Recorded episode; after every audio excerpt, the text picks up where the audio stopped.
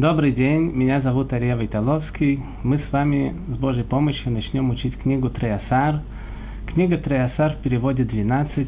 Она составляет 12 пророков, отдельные 12 пророков. Каждый из пророков у него есть своя книга, и, она, и, об, и все 12 книг собраны в одну книгу.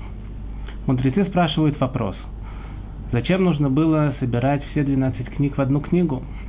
Ведь у нас же есть множество пророков, у которых есть отдельная книга в пророках, и она пишется отдельно. А эти 12, они собраны в одну. Отвечают мудрецы, что поскольку каждая книга, она очень маленькая, в ней есть, в некоторых есть 3 и 4 главы всего лишь, несмотря на то, что в больших пророках там 40 глав и больше. Поэтому была опасность, что эти пророки, они затеряются, и у нас их больше не будет. Поэтому мудрецы решили, что мы соберем все 12 книг в одну книгу, и этим, и этим образом мы сможем их сохранить, и, как мы видим, они на самом деле сохранились, и они у нас есть, и с Божьей помощью мы начнем их учить. Первая книга в пророках Треасар называется Оше. Оше это был пророк, который жил примерно 200 лет – до разрушения первого храма. И мы с Божьей помощью начинаем учить эту книгу. Слово Господне, которое было к Ошае сыну Бейри в дни Узия, Йотама, Ахаза, Ехиския, царя Иудеи, и в дни Иеровама, сына Йоаша, царя Израильского. Первая вещь, которую мы здесь замечаем, что было два царства. Царство Израильское и царство Иудейское – Откуда взялись эти царства? Ведь еврейский народ, он един, и все время должен быть один царь. Как же получилось, что есть два царства? В книге «Цари 2» э, рассказывается вся история разделения еврейского царства на две части. Во время Шломо, Шломо у него было множество жен, тысяча жен, и из них были жены, которые были из других народов, и были народы, с которыми нельзя было жениться. У него было много-много жен из разных народов, и тоже из тех, с которых нельзя. И самая любимая его жена, она была э, дочка царя египетского. Эти жены, они делали себе жертвенники, приносить жертвы для своих идолов. И Всевышний обратился к Шломо и сказал ему, что ты должен это прекратить. Шломо не смог это прекратить. И Всевышний сказал ему, что он заберет у него царство, у его потомства царство он тоже заберет, и оставит только колено Иуда и Беньямин, поскольку колено Иуда – это колено, к которому относился царь Давид, и в заслугу царя Давида останется это колено при власти потомства Давида – и также к этому присоединится э, колено Беньямин. На территории этих колен стоял храм.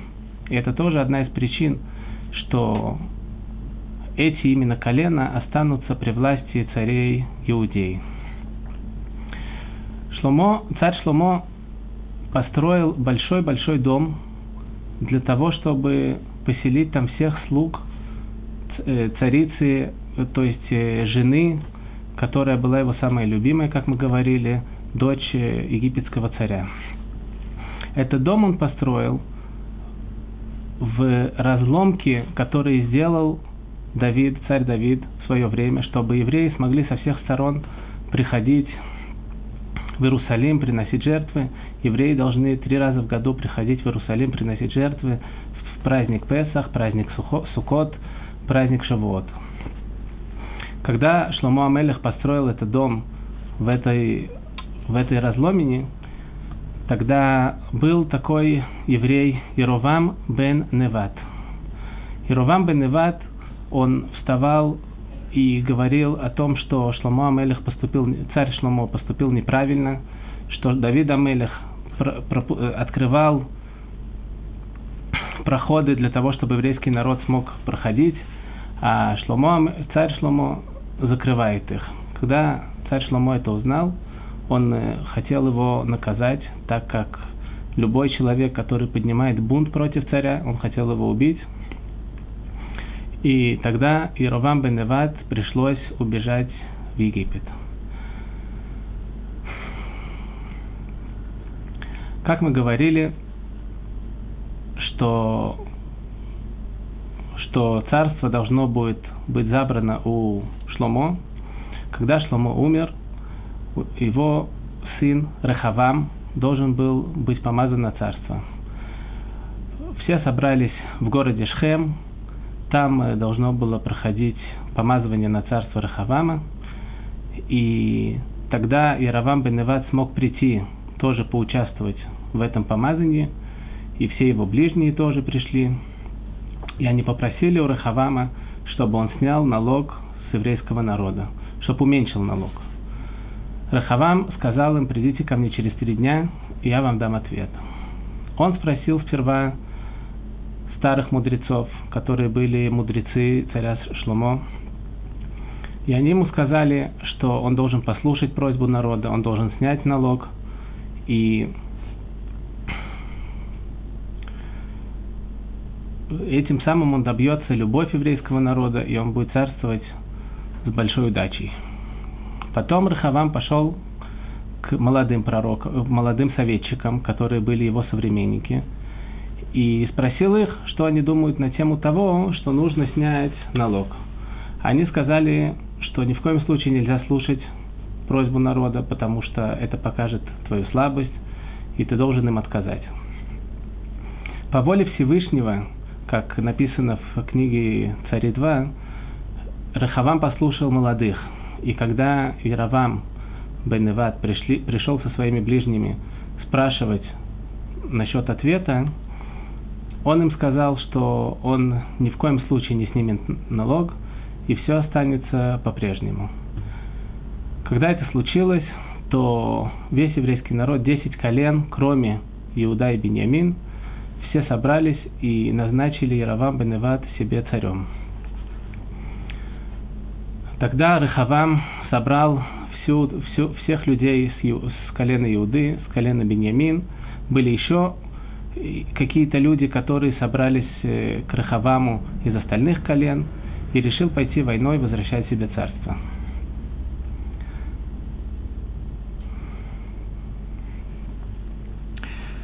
Тогда Всевышний пришел к нему во сне и сказал ему, что не иди завоевывать назад царство, потому что это моя воля, чтобы царство разделилось.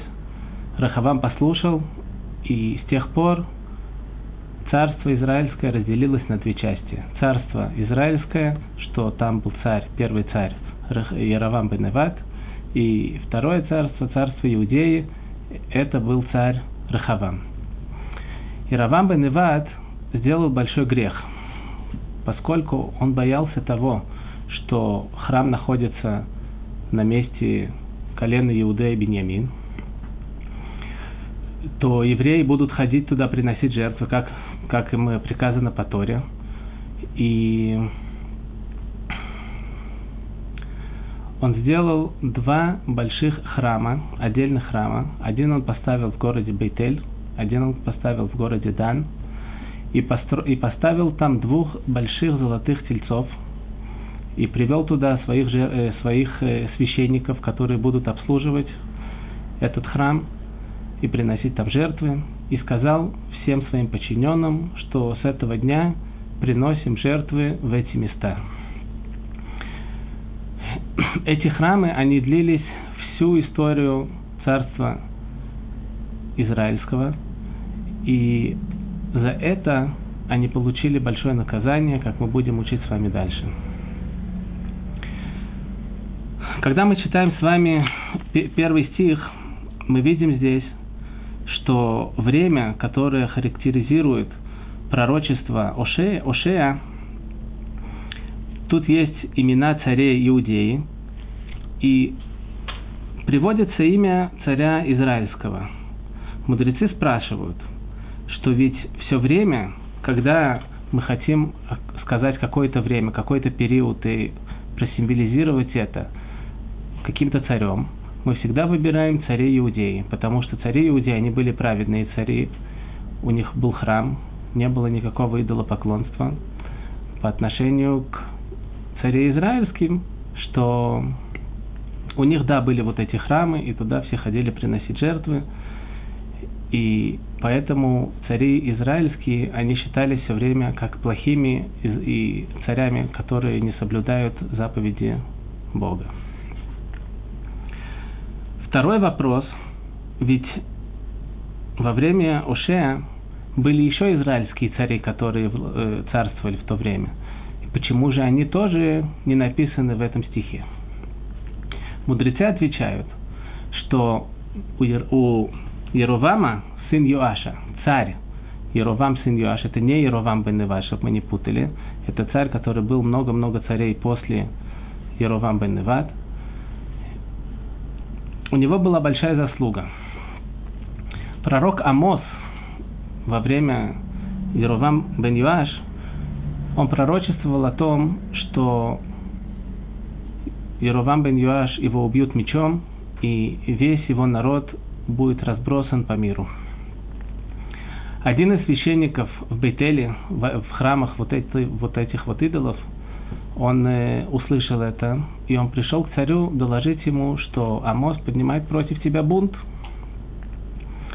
Тогда Иравам бен Юаш встал на ноги и сказал, что такого не может быть, Амос такого никогда не говорил, и даже если это он сказал, это слова Всевышнего, и я ничего не могу поделать с этим. За это Всевышний его наградил и расширил ему царство, места, которые были завоеваны другими народами. И Равам бен Юаш смог себе их вернуть, и его царство расширилось. И также, благодаря этой заслуге, был написан в этом стихе. Нужно еще объяснить одну вещь, которая очень э, непонятная и очень неясная. Ведь даже те, которые служили идолам, они соблюдали все заповеди Торы от начала и до конца. Была одна только, одно только нарушение – это идолопоклонство. В то время был, было притяжение, очень сильное притяжение к идолопоклонству. Мы видим, Гмара нам рассказывает в трактате Санедрин, что Рав Аши, который завершил Талмуд, он давал урок – и он сказал своим ученикам, что на завтрашний день мы будем учить про наших друзей, и один из них это царь Менаше. Царь Менаше, он был настолько злодей, что он поставил идола в сам храм. И Мишна говорит, что у него нету никакой части в грядущем мире. Когда ночью Раваши пошел спать, во сне к нему пришел царь Менаше с претензией, «Как ты смеешь назвать меня своим другом?» Спросил его какой-то илхатический вопрос, и Раваши не смог ему ответить. И он ему сказал, что «Скажи мне ответ, и я завтра расскажу о твоего имени это на уроке». Сказал ему Менаше ответ на вопрос, и тогда Раваши его спросил, «Если вы такие умные, такие, знаете все законы и все соблюдали, как же вы шли служить идолам? Сказал ему царь Менаше, если бы ты был в мое время, ты бы поднял свое платье и бежал бы за мной служить идолам. Мы видим, что вот эта сила, притяжение служить идолам, оно было совершенно необъяснимое, очень сильное. Эту силу отменили во время второго храма. Аншек Несет Агдола помолились Всевышнему, попросили его отменить это. И Гмара объясняет, что Всевышний принял эту молитву, и этого притяжения уже у нас нету, и поэтому нам трудно понять, как может быть такое притяжение. Но на самом деле, чуть-чуть, чуть-чуть, чуть-чуть мы можем это почувствовать. Я слышал как-то урок Рав Правды, чтобы Всевышний продлил ему дни, что есть такое понятие силы. У каждого творения есть какой-то ангел, который дает ему возможность существовать, дает ему возможность компенсировать. И есть такая возможность с помощью воспользования пользования имен, именами Бога, повлиять на этих ангелов, чтобы они сделали то, что нам хочется. Например, есть ангел, который отвечает за дождь. Есть сейчас сухость, сейчас э, не, идет, не идут дожди, и урожай не собирается выходить. И что же делать еврею, который сейчас потеряет все свои деньги? Он идет к священнику, который отвечает за идолов, и просит его, чтобы он сделал так, чтобы пошел дождь. Тогда священник берет бумажку специальную, пишет на ней правильно подходящее имя Бога и засовывает его в идола. И тогда он говорит этому еврею, поклонись идолу, и будет у тебя дождь. И это то, что делали. И каждую, каждую вещь можно было таким образом добиться. Это сила, которую мы не можем понять сейчас, и хотя бы объяснить чуть-чуть, почему это так притягивало, мы можем. И это то, что мы сейчас сказали. Продолжим дальше. Начало речи Господней к и сказал Господь Ушае, иди возьми себе жену-блудницу и детей блуда, ибо весьма блудствует эта земля, имеется в виду люди на земле, отступая от Господа. Мудрецы спрашивают, почему начало речи Господней к? Ведь были еще множество пророков – до Ошеи. От начала Мушера Бейну и ниже мы знаем, что было очень-очень много пророков, и ко всем Всевышний приходил и пророчествовал. Мудрецы отвечают, что во время Ушая было четыре пророка. Был Ушая, был пророк Ишаяу, был пророк Амос и был пророк Миха. Из всех этих четырех Ошаи он был самый первый, который получил пророчество для еврейского народа. И поэтому это подчеркивается и написано «начало речи Господней Кушая». Мы продолжаем. Третий стих. «И пошел он, и взял Гомер, дочь Девлайма». Это имя Гомер. Мудрецы объясняют, что оно символизирует разврат. «И зачала она, и родила ему сына. И сказал ему Господь, нареки ему имя Израиль, ибо еще немного, и взыщу я с дома Еу кровь Израиля, и прекращу я существование царства дома Израилева. И будет в тот день, сломаю я лук Израиля, лук имеется в виду сила еврейского народа в долине Израиля. И зачала она еще, и родила дочь, и сказал он ему, нареки ей имя Лорухама, непомилованная, ибо впредь не буду я миловать дом Израилев и прощать им но помилую я дом Иуды, и спасу их Господом Богом их, и не буду спасать их луком и мечом, и войною, конями и всадниками.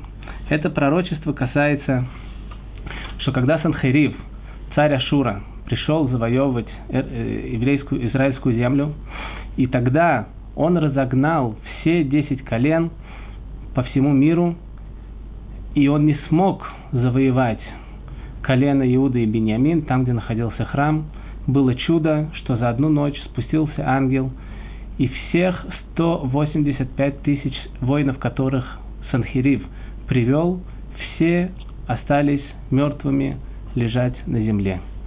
И это то, что написано ни луком, ни мечом, ни конями, ни войною, а только пришел ангел и сделал всю работу.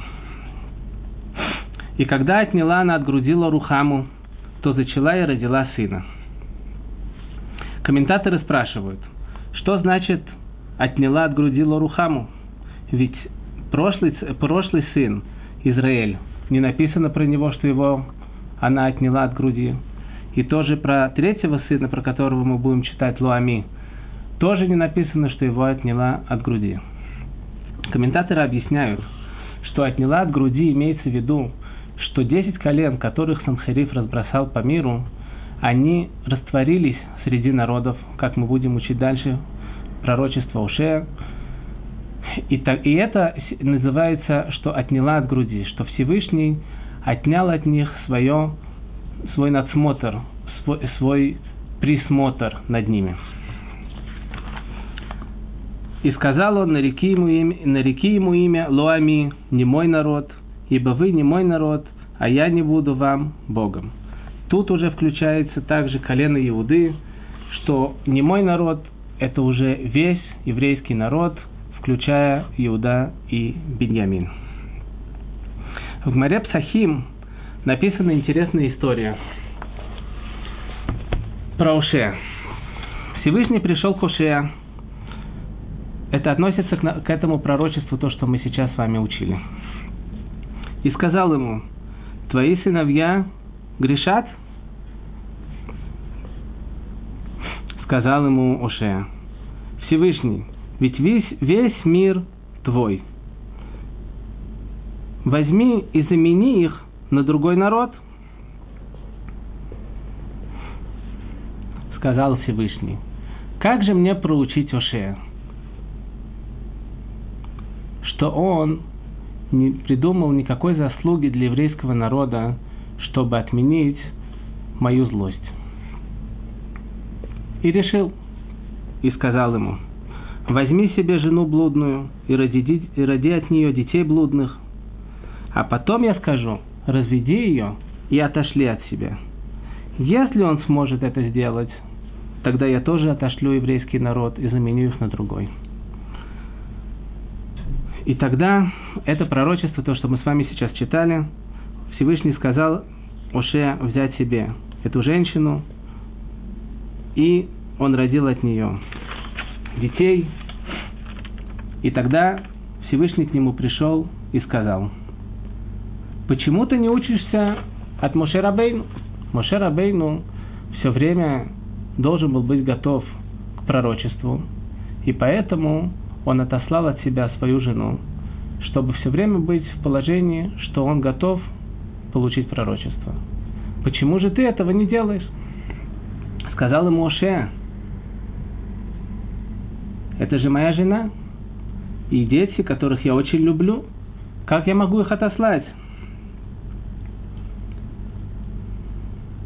Сказал ему Всевышний, ведь ты, твоя жена блудная – и твои дети блудные, и ты даже не знаешь, если они твои. Как же ты хочешь, чтобы еврейский народ, что мои сыновья, мои любимые сыновья, сыновья Авраама, Исхака и Якова, ты хочешь, чтобы я их заменил?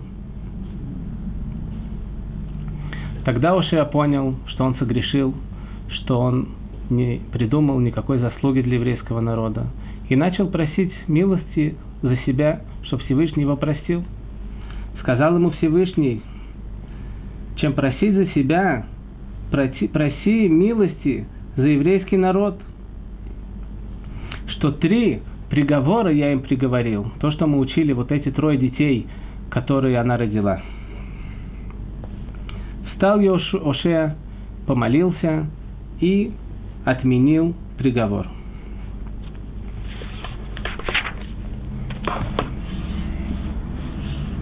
Вот, этот, вот эта претензия, которая была у Всевышнего, на самом деле это ясный закон в Торе. В Торе написано «По правде суди ближнего твоего».